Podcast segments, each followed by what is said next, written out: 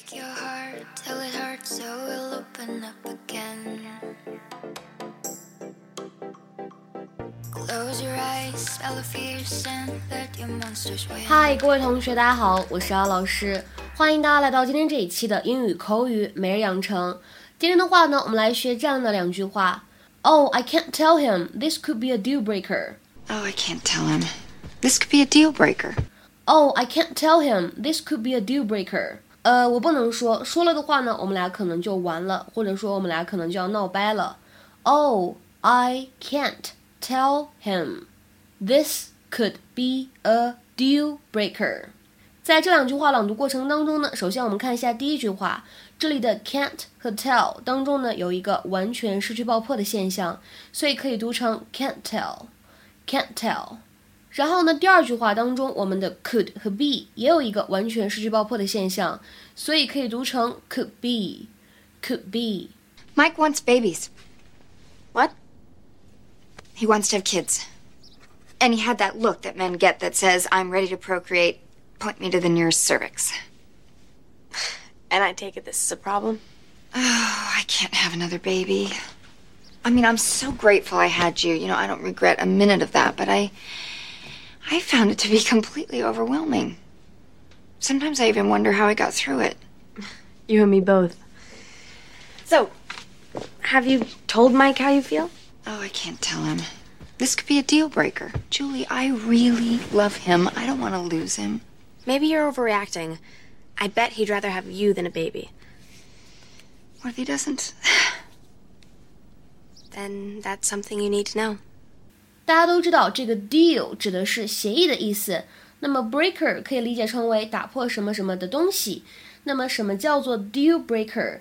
打破协议的东西，差不多确实可以这样来理解。我们来看一下它的英文解释：a specific issue or thing that will cause an agreement, deal or relationship to fail or be terminated，就是造成一个协议啊，或者约定啊，或者关系失败、被终止的原因。比如说，下面呢，我们来看一下这样一个例子：He told me he never wanted to have kids, which is a deal breaker for me. So we decided to end the relationship then and there. 他告诉我，他从来都不想要孩子，这对于我来说怎么样呢？接受不了，所以我们当时当场就决定分手了。He told me he never wanted to have kids, which is a deal breaker for me. So we decided to end the relationship then and there. 那么我们大家都知道，在社会上呢，这种不想要孩子的人，我们可以叫丁克，或者叫做丁克一族。如果是家庭当中呢，夫妻两个人都是同样的观念，可以叫做丁克家庭。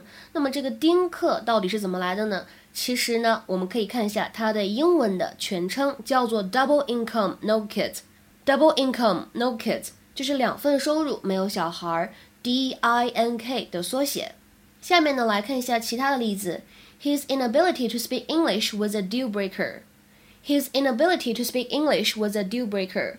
他呢不能够说英语，这是导致我们两个生意没有谈成的主要原因。那么当然了，这样一个例句，如果我们放在不同的上下文环境当中，也有可能会有不同的理解。再来看一下最后这样一个例子：We all have different ideas of what a deal breaker in a relationship is. We all have different ideas of what a deal breaker in a relationship is. 在恋爱关系当中呢，每个人都有自己不同的原则、不同的底线。举一个例子，很多人呢会受不了异地，对吧？他就会觉得异地的话呢，就会很容易分手，就是一个 deal breaker。但是有一些人呢，他觉得这个异地还 OK，主要是忍受不了对方欺骗你。如果别人欺骗了你，那么在恋爱关系当中呢，你就会觉得这是一个怎么样的 deal breaker？能明白了吗？那么今天的话呢，我们尝试翻译下面这个句子，并留言在文章的留言区。Certainly, the charge is never large enough to be a deal breaker. Certainly, the charge is never large enough to be a deal breaker. 大家呢可以把这样一个例句套在我们商务谈判的场合当中，会觉得比较好理解，比较好翻译。OK，我们今天节目呢就先讲到这里了，拜拜。